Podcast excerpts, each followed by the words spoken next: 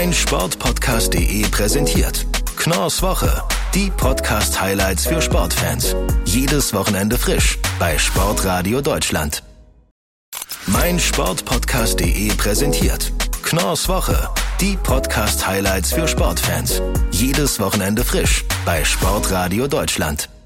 Schön, dass ihr eingeschaltet habt. Ich bin Moritz Knorr und ihr hört Knorrs Woche, die Podcast-Show für Sportfans auf Sportradio Deutschland. Hier erfahrt ihr alles aus der Welt der Sportpodcasts. Und für eure Kalender, da habe ich jetzt schon mal einen kleinen Vermerk. Knorrs Woche gibt es jeden Samstag und Sonntag ab 18 Uhr hier auf Sportradio Deutschland und danach zum Nachhören auf meinsportpodcast.de und im Podcatcher eurer Wahl. Der Ablauf, der wird in jeder Woche gleich sein. Im ersten Teil, da schauen wir zurück auf alles, was so los war in der Podcast-Woche. Und im zweiten Teil, da richten wir den Blick dann nach vorne und sprechen mit Experten und mit Podcastern über alles, das was in der nächsten Woche so ansteht. Und dann würde ich sagen, schnacken wir doch gar nicht mehr lange um den heißen Brei herum. Unser Rückblick. Das war die Woche. Gutes Wetter, blaues Wasser und Anreise per Boot. Das klingt erstmal wie ein entspannter Urlaub, wird aber nun für 19 Mannschaften aus der italienischen Serie A ein kleiner Betriebsausflug. Der FC Venezia ist nach 19 Jahren wieder in die höchste italienische Spielklasse aufgestiegen und in der traumhaften Hafenstadt, da ist von der Hektik des Profifußballs noch relativ wenig zu merken. Bei mir ist Sascha Baharian von CSN, dem Serie A Talk auf meinsportpodcast.de. Sascha, was macht diesen Verein? Was macht den FC Venedig so besonders? Ja, lieber Moritz, äh, es ist auf jeden Fall so, dass, äh, wie du es schon angedeutet hast, die Infrastruktur der Stadt, die kennt, denke ich, jeder, äh, der schon mal Venedig besucht hat, weiß die, über die ganzen schönen und romantischen Wasserkanäle, die es da gibt. Aber auch der Gegner muss auf dem Boot anreisen, wenn er äh, ein Spiel gegen dieses äh, Venezia in der Serie A, aber jetzt auch schon in der Serie B natürlich abhalten muss. Und ja, ich denke, wenn man allein die Aufstiegsfeier gesehen hat, ähm, die ja auch auf der Gondel stattgefunden hat, das war schon ein super Bild zu sehen. Und ähm, ja, dann hat man mit einem US-amerikanischen Investor einen, einen Mann in der Hinterhand, der sehr, sehr gezielte und kluge Transfers äh, finanziert. Also das ist alles sehr seriös aufgebaut und ja, mit Trainer Paulo Zanetti, ein, ein Trainer, der ähm, taktisch sehr klug ist, der genau weiß, wie man mit Spieler umzugehen hat und ja, auch schon von zahlreichen Erstligisten gejagt wird. Daher denke ich mal, kann sich die Serie A auf eine, ja, Wunder, auf einen wunderbaren Verein freuen. Und ihr habt euch jemanden in euren Podcast geholt, der diesen Charme vielleicht noch ein bisschen genauer beschreiben kann. Und zwar Michi Swoboda. Er gehörte mit zur Aufstiegsmannschaft und ihr hattet ihn zu Gast bei euch im Podcast. Hat er sich mittlerweile schon wieder erholt von der Aufstiegsfeier? Ja, nicht so ganz. Er ist noch ein bisschen angeschlagen tatsächlich, aber nicht von der Feier, sondern hat generell eine Erkältung. Aber äh, für die Podcast-Aufnahme hat's noch gereicht. Und ähm, ja, es war auf jeden Fall sehr, sehr spannend, ähm, da er uns Einblicke gegeben hat, wie es hinter den Kulissen des Vereins äh, abgeht. Er hat uns von seinen ja, sehr intensiven Emotionen berichtet, die er bei der Aufstiegsfeier erlebt hat, aber auch bei dem Saisonfinale gegen äh, Cittadella. Ähm, da musste, also man hat das Hinspiel 1-0 gewonnen und äh, musste dann im wollte im Rückspiel alles klar machen, hat aber schon nach 30 Minuten die rote Karte bekommen. Und ja, Svoboda war rot gesperrt auf der Tribüne und erzählt halt, was in seinem Innenleben da abgegangen ist. Und ja, bezeichnet es auch als äh, einer der schwierigsten Momente seiner Karriere, noch jungen Karriere, da er erst 22 Jahre alt ist. Und ja, es war auf jeden Fall ein sehr sehr interessanter Talk mit dem jungen Österreicher. Du hast es gerade angesprochen, er hat das entscheidende Spiel ja leider gesperrt verpasst, aber umso größer wird er wahrscheinlich die Freude und auch die Vorfreude auf die kommende Saison sein.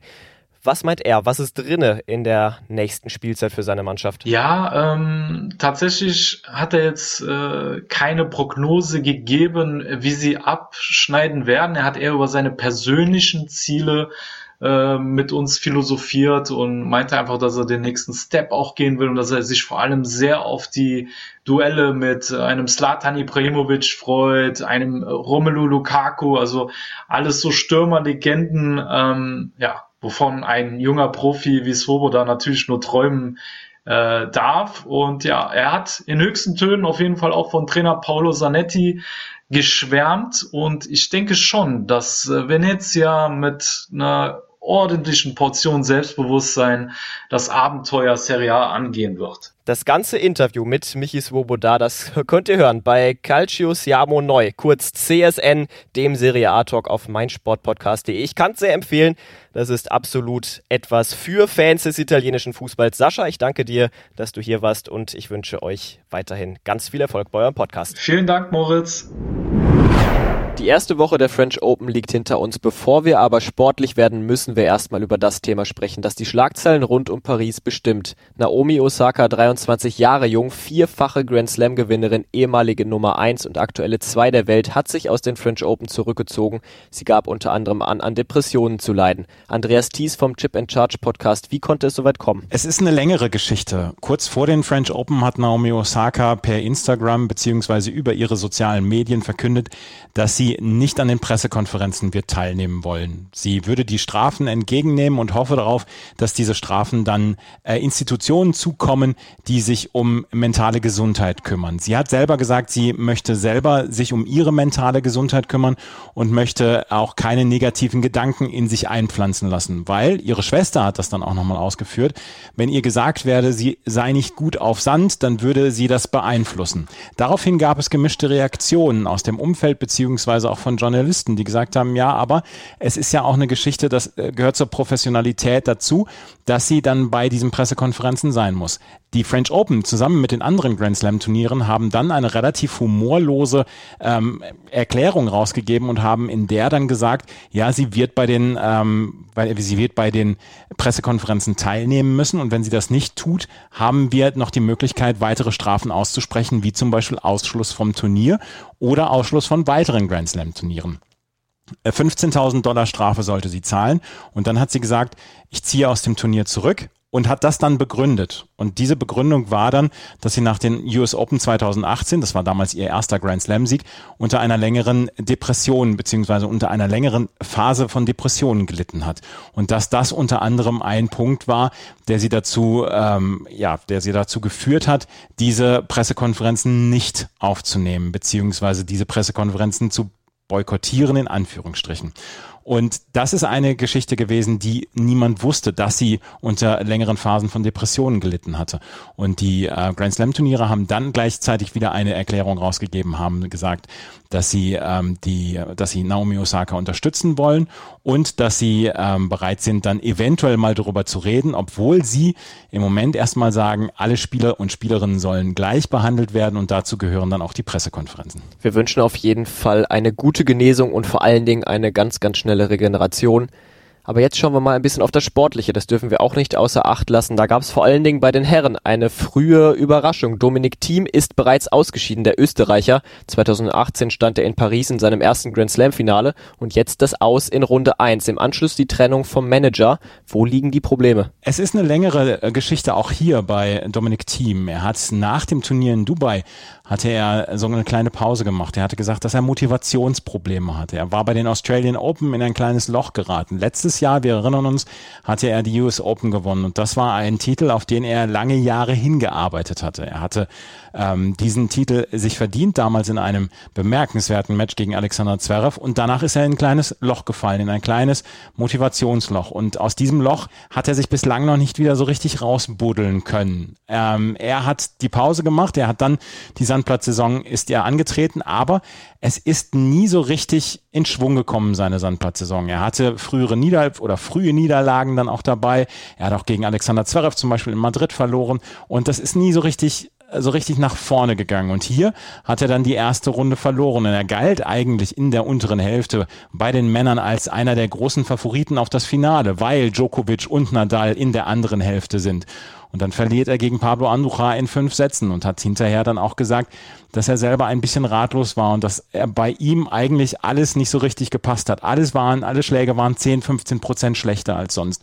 Und äh, Dominik Thiem hat im Moment so eine kleine Sinnkrise, es kann sofort wieder rum sein. Ich meine, Rasen wird nicht seine beste Saison sein, aber er kommt dann auf den Hartplatz zurück. Ich mache mir im Moment keine großen Sorgen um Dominik Thiem, aber es ist jetzt schon eine Formkrise, die jetzt schon ein Vierteljahr, vier Monate anhält. Ob er sich aus diesem Loch wieder herausbuddeln kann, das erfahrt ihr bei Chip in Charge, dem Tennis-Podcast auf meinsportpodcast.de und zu den Grand Slams, jetzt zu den French Open und auch wenn Wimbledon bald ansteht, dann bekommt ihr dort euer tägliches Update aus der Welt des Tennis, unter anderem mit Andreas Thies. Ich danke dir, dass du da warst. Und dann geht's jetzt erst einmal in die Pause. Gleich geht's weiter mit Knorrs Woche, die Podcast-Highlights aus der Welt des Sports. Präsentiert von meinsportpodcast.de. Schatz, ich bin neu verliebt. Was? Drüben. Das ist er. Aber das ist ein Auto. Ja, eben. Mit ihm habe ich alles richtig gemacht. Wunschauto einfach kaufen, verkaufen oder leasen. Bei Autoscout24. Alles richtig gemacht. Mein Sportpodcast.de präsentiert Knorrs Woche, die Podcast-Highlights für Sportfans. Jedes Wochenende frisch bei Sportradio Deutschland. Willkommen zurück. Ihr hört immer noch Knorrs Woche auf Sportradio Deutschland. Jetzt darf ich Chris McCarthy von 90 Plus, dem Portal für internationalen Fußball bei mir begrüßen. Chris, die Europameisterschaft steht vor der Tür. Ihr covert sie mit eurem Podcast Europa Tor Tour. Was habt ihr geplant? Einiges. Ähm, wir wollen natürlich erstmal auf die verschiedenen Gruppen äh, der EM blicken und dazu natürlich auch die, die, die, einzelnen Mannschaften jeweils unter die Lupe nehmen. Dann noch in Form von einem Power Ranking ähm, aufzählen, wer die Favoriten der jeweiligen Gruppen sind. Und ja, während des Turniers geht es natürlich einfach weiter. Ähm, täglicher Podcast, Rückblick auf den Vortag, Fazit zum Vortag. Wer waren so die Spieler des Tages, Auswirkungen auf des Turniers und natürlich wird es dann auch, auch immer eine Vorschau auf den kommenden Spieltag geben und natürlich auch äh, Zwischenfazits zwischen den jeweiligen Gruppenphasen und K.O.-Runden. Wir hatten gerade im Champions League-Finale zwei englische Mannschaften. Du als absoluter Inselexperte, was können wir von den Three Lions erwarten? Ich denke einiges. Ähm, die, die Engländer haben dieses Jahr wirklich mit einer der stärksten Kader in diesem Turnier. Äh, die einzige Krux ist so ein wenig, dass dieser Kader noch relativ jung ist. Aber ähm, insgesamt ist es schon sehr vielversprechend und es ist auch ein interessanter Mix, denn äh, bei England erwartet man nicht unbedingt, dass man den Titel gewinnt, aber man erwartet einiges von der Mannschaft und das nimmt anders als früher in den glorreichen Zeiten mit, mit Beckham, Gerard und Co. so ein bisschen den Druck raus und Southgate hat auch aus diesen Einzelspielern wirklich ein gutes Kollektiv geformt. Also ich denke, England kann man durchaus im Halbfinale erwarten. Alles andere, was danach passiert, wäre dann ein Bonus, aber den, den würde man ihnen schon zutrauen können. Jetzt hatte England über die Jahre immer wieder sehr, sehr gute Generationen. 2006 eine super Mannschaft bei der WM in Deutschland.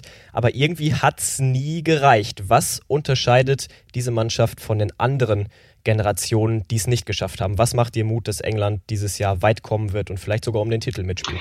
Ja, das ist wie gesagt ähm, eines der ganz großen Plus von, von Gareth Southgate gewesen. Ähm, er hat wirklich aus dieser Mannschaft ein Kollektiv geformt. Ähm, es ist eine Mannschaft, die sich dem Gesamtziel so ein bisschen unterordnet. Und das waren ja früher so ein bisschen die Probleme, dass man hier diese vereinzelten Spieler hatte mit, mit Starallüren, mit, ähm, ja, wenn man da an, an Gerard und Lampard zusammen denkt, das ist nicht Starallüren, aber die beiden, die, die konnten sich irgendwie nicht so ergänzen. Und äh, das, das hat man in dieser heutigen Mannschaft nicht wirklich. Da passt alles wirklich gut zusammen. Die Mannschaft ist sehr gut ausbalanciert. Man hat einen, einen Top-Stürmer, ein Weltklasse-Stürmer mit Harry Kane, dahinter jetzt diese jungen, wilden Offensivspieler, Jaden Sancho, Grealish, Foden, Mount etc.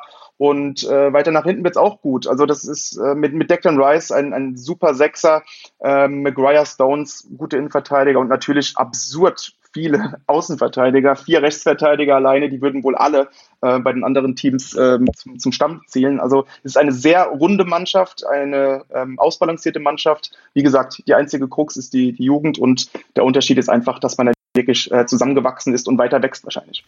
Wen zählst du noch mit zu den Turnierfavoriten? Was denkst du, wer wird noch mit um den Titel spielen können? Ja, der, der Weg äh, geht wahrscheinlich nicht um äh, nicht an Frankreich oder Portugal vorbei. Das sind so ähm, die Mannschaften, die wirklich auch einen sehr gute Kader haben. Die Franzosen haben wahrscheinlich die meisten Stars im Kader. Die, die würde ich nochmal über England einschätzen. Also die beiden sollten wir auf jeden Fall auf der Rechnung haben. Und ja, mal, mal gespannt, ob es noch die eine oder andere Überraschung gibt und alle Informationen rund um die Europameisterschaft nicht nur einzeln aufgezählt Stichpunkte, sondern dezidierte Hintergründe, wieso die Mannschaften denn jetzt zum Favoritenkreis gehören, wer überraschen könnte und wer vielleicht die große Enttäuschung des Turniers werden könnte. Das hört ihr ab Montag beim Podcast Europa Tortur auf meinsportpodcast.de und überall da, wo ihr Podcasts hören könnt. Chris, ich danke dir und wenn ihr jetzt auch noch mehr erfahren wollt über die Europameisterschaft, dann wisst ihr, wo das geht. Wie gesagt, ab Montag geht's los. Danke, Chris. Danke auch. Und während in der Fußball-Bundesliga alle Spieler, die nicht mit ihren Nationalmannschaften im Einsatz sind, schon am Strand liegen und sich sonnen können, sieht das beim Handball ein wenig anders aus. Die Handball-Bundesliga geht in die entscheidende Phase und gerade im Titelkampf spitzt sich die Lage zwischen dem THW Kiel und der SG Flensburg-Handewitt immer weiter zu. Tim Detmar vom Anwurf-Podcast ist bei mir. Hallo Tim, wer hat die besten Karten im Saisonendspurt? Hallo Moritz. Ähm, es wird auf jeden Fall ein packendes Finale in der Handball-Bundesliga und wenn man sich die beiden Restprogramme der beiden Mannschaften anschaut, muss man sagen, dass beide in den nächsten Wochen noch ja ein, zwei Spiele haben, in denen es noch äh, sich umdrehen kann. Äh, die Kieler im Moment mit einem Punkt Vorsprung vor den Flensburgern natürlich in der Pole Position, haben zudem den direkten Vergleich für sich entscheiden können. Heißt, sie könnten sich noch ein Unentschieden erlauben. Und direkt am Dienstag treffen sie in Magdeburg äh, auf den SCM, den Tabellendritten der natürlich auch noch alles reinwerfen will, um sich für Europa zu qualifizieren. Und dazu spielen sie vor Fans. 1500 sind zugelassen. Das kann ein entscheidender Faktor werden. Die GTEC Arena ist ein absoluter Hexenkessel mit Fans und deswegen kann es sein, dass dieses Spiel die Meisterschaft auch entscheiden wird. Denn wenn man sich die anderen Partien der Kieler anschaut, in Minden gegen Göppingen, in Ludwigshafen gegen Lemgo und auch bei den Rhein-Neckar-Löwen, kann ich mir schwer vorstellen, dass sie dort Punkte lassen. Dafür sind die Kieler auch zu stabil in dieser Saison. Die Flensburger auf der anderen Seite haben noch ein Spiel, was sie verlieren könnten gegen die Berliner, die im Moment wieder gut drauf sind. Aber das ist ein Heimspiel für die Flensburger. Im Moment, sie sind seit 54 Spielen ungeschlagen zu Hause. Das sehe ich im Moment auch nicht wirklich, dass sie da noch Punkte lassen. Ansonsten spielen sie noch in Stuttgart, in Nordhorn, in Erlangen und gegen Balingen. Klar, drei Auswärtsspiele, das ist nie einfach. Aber nichtsdestotrotz sind das alles Gegner, die sie schlagen müssen und können. Deswegen glaube ich, dass es tatsächlich am Dienstag zwischen Kiel und Magdeburg die Vorentscheidung geben wird. Wenn die Kieler einen Punkt holen oder den Sieg, werden sie sich die Meisterschaft sichern. Wenn sie straucheln, wird es Flensburg. Was meinst du? Was ist dein Tipp? Ganz schnell. Wer holt die Meisterschaft? Ich glaube, die Kieler verlieren in Magdeburg und Flensburg, sichert sich den Titel. Und ob das wirklich so eintrifft und wie die Mannschaften spielen am Dienstag, das könnt ihr erfahren bei Anwurf, dem Handball-Podcast. Ich danke dir, Tim, dass du hier warst. Vielen Dank. Danke für die Einladung. Wenn ihr jetzt Lust auf euren eigenen Podcast bekommen habt, aber noch nicht so genau wisst, wie und wo ihr ihn hochladen und hosten könnt, dann ist mein Sportpodcast die richtige Anlaufstelle für euch. Schließt euch mehr als 200 weiteren Shows aus der Welt des Sports an und werdet Teil der Community. Und das Beste, ihr könnt schon ab dem ersten Hörer Geld verdienen. Sport auf die Ohren rund um die Uhr, nur auf meinsportpodcast.de. Kommen wir noch zu unserem Podcast-Tipp der Woche. Eine neue Serie von Christian Sprenger. Sprenger spricht Media and Sports und hier bei mir wird er jetzt zum ersten Mal von seiner neuen Serie erzählen. Hallo Christian. Hallo, ja, ich freue mich sehr. Danke für die Einladung und äh, Media and Sports. Ja, ich bin gespannt drauf, äh, was wir da so alles aus diesen spannenden Gästen rauskriegen können.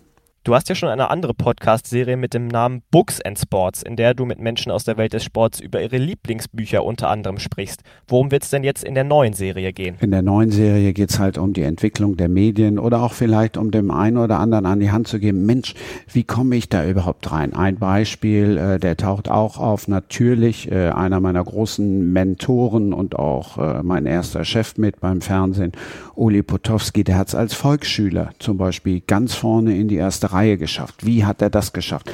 Das sind so Dinge, die möchte ich besprechen, eben mit Leuten wie Uli Potowski. Aber ganz wichtig ist auch, es sind nicht nur, deshalb heißt das Ding auch Media and Sports und nicht TV and Sports, es sind nicht nur Fernsehleute dabei, die ich naturgemäß am allerbesten kenne, sondern nein, wir reden auch äh, oder ich rede auch mit, mit Leuten, äh, mit Bloggern, mit Podcastern, mit Printjournalisten und Journalistinnen und so weiter und so fort. Also breit gefächert alle, die mit Medien und Sport zu tun haben, Pressesprecherinnen und Pressesprecher natürlich auch. Gast Nummer 1 wird Esther Settlercheck sein, jahrelang eines der Gesichter der Sky-Bundesliga-Konferenz und ab der Europameisterschaft bei der Sportschau im Einsatz. Wieso hast du dich für Esther als ersten Gast entschieden? Ach, weil äh, Esther habe ich jetzt zehn Jahre als Coach. Ich arbeite ja, so mein zweites großes Standbein ist das Coaching.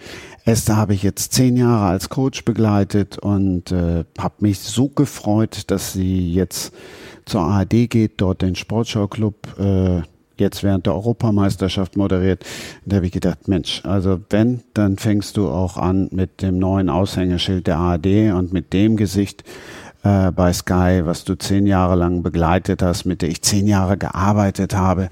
Da sind natürlich dann auch ganz andere ähm, Gesprächsthemen vorgegeben als jetzt äh, in den bisherigen äh, Interviews, die Esther so von sich gegeben hat. Also ich bin mir sicher, wir erfahren Sachen, die sie noch nie erzählt hat. Du hast es gerade angesprochen, du kennst Esther schon ziemlich lange. Vielleicht kannst du mal so ein bisschen aus dem Nähkästchen plaudern. Was werden wir erfahren über sie? Wir werden sicherlich über ihre Anfänge sprechen. Sie kam ja damals durch ein, ein Gewinnspiel in Gänsefüßchen tatsächlich zu Sky. Und wie das war, vor zehn Jahren war die Sportmoderatorenwelt beim Fernsehen ja noch männerdominierter als heutzutage. Also das ist sicherlich ein, ein großer Schwerpunkt. Und wie es jetzt dazu gekommen ist, zur ARD zu gehen und natürlich auch über ihr Lampenfieber vor der ersten großen Sendung vom Sportschau-Club mit Mickey Beisenherz, weil das ist ja auch schon mal eine Herausforderung, mit dem zusammen, also sie hat schon Co-Moderation gemacht mit Uli Potowski, aber Mickey Beisenherz, das ist dann schon nochmal eine andere Nummer. Und die AD sowieso.